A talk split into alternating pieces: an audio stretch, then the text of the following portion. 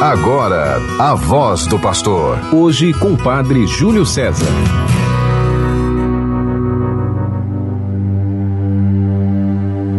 Entrai, inclinai-vos e prostrai-vos. Adoremos o Senhor que nos criou, pois Ele é o nosso Deus. Do Salmo 94.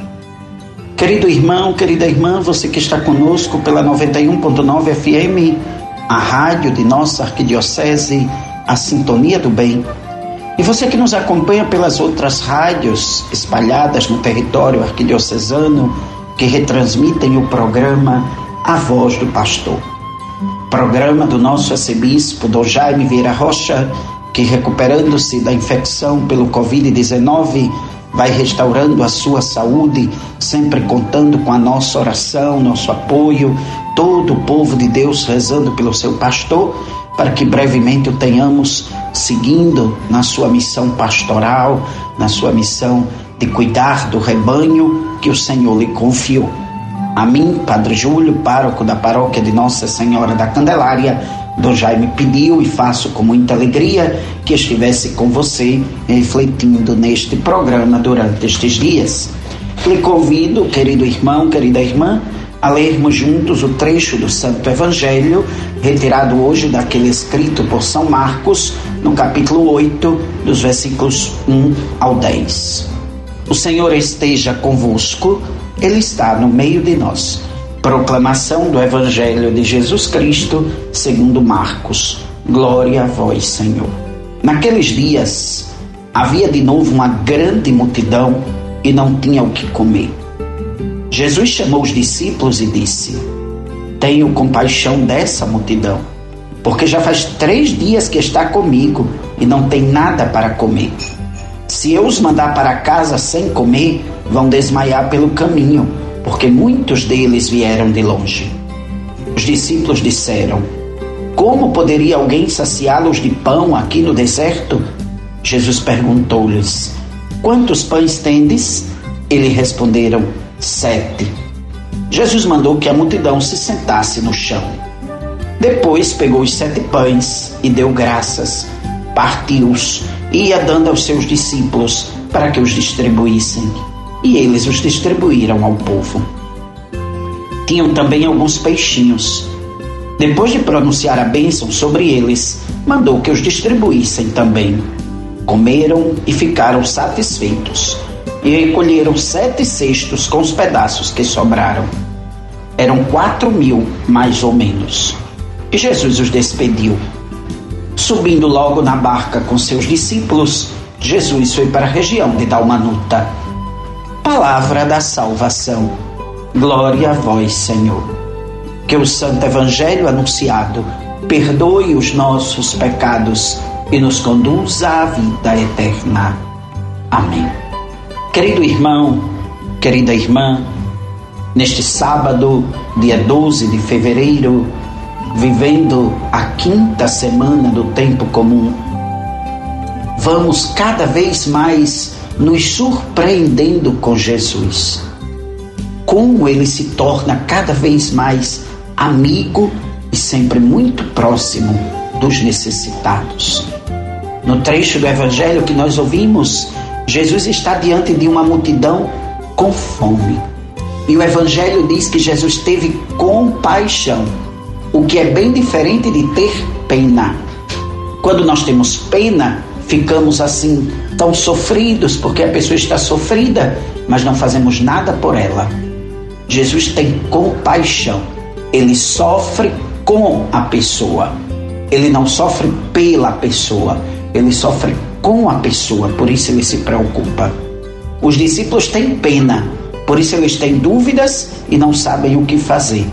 Jesus tem compaixão, por isso ele surpreende com o milagre da multiplicação dos pães.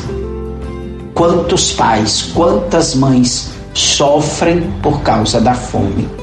Veem seus filhos chorar com fome. E nós, que fazemos por eles? Temos pena ou temos compaixão? Reclamamos da situação, das circunstâncias e até dos governantes? Ou fazemos a nossa parte em defesa dos mais pobres, dos famintos, dos necessitados? Quantos pais não têm nada para dar de alimento aos seus filhos? E se existe fome, é porque não existe partilha. Quando Jesus partilhou os pães, todos comeram. Como o egoísmo é muito presente no mundo de hoje, a fome reina. Mas tenhamos certeza disso. Quem é egoísta vai prestar conta diante de Deus no dia do juízo final. Vai chegar diante de Deus e vai ter que explicar por que, que não partilhou com o outro. Às vezes nos esquecemos que todos nós somos a grande família de Deus. Família que Ele reúne num incansável amor. Família onde Ele derrama sempre a sua graça. Família que Ele guarda, que protege, mas espera que nós também tenhamos cuidado com os nossos irmãos e irmãs. A palavra de Jesus é muito forte, ela ressoa na nossa vida. Mas para isso, ela nos convida que sejamos solidários com os famintos, com os necessitados. Não podemos fazer de conta que não está acontecendo nada. Às vezes perguntamos para os outros como estão as coisas, mas será que esperamos que o outro responda? Será que acolhemos a sua resposta? Será que nos colocamos à disposição dele se ele disser que as coisas não estão bem? Talvez estejamos cometendo os mesmos pecados que criticamos nos outros. Talvez estejamos praticando a mesma maldade que achamos que os outros fazem. Talvez estejamos sendo ímpios com aqueles que sofrem. Reclamamos dos que não se importam com os que estão nas ruas, nas esquinas, nas praças.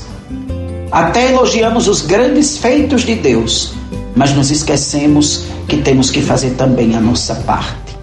Oferecer a palavra que vem do Senhor, oferecer a graça que Deus oferece da salvação, mas oferecer também o pão a quem tem fome. Foi assim que Jesus fez.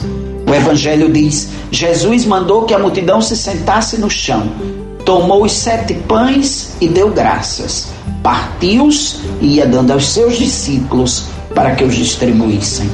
Que extraordinário nós encontramos no Evangelho. Muita, muita gente mesmo. Quatro mil pessoas mais ou menos, alimentada com sete pães. E naquele tempo, os pães eram pequenos. Hoje, às vezes, as pessoas dizem que o pão é grande. Os pães eram pequenos. E eram poucos peixinhos. No trecho do Evangelho, nós não encontramos nenhum comentário sobre isso, mas certamente todos ficaram admirados. Como é que ele conseguiu aquilo? E devem ter se recordado dos milagres de antigamente. Quando Deus alimentava seu povo no deserto. Quando Deus matava a sede do povo com a água que brotava da rocha.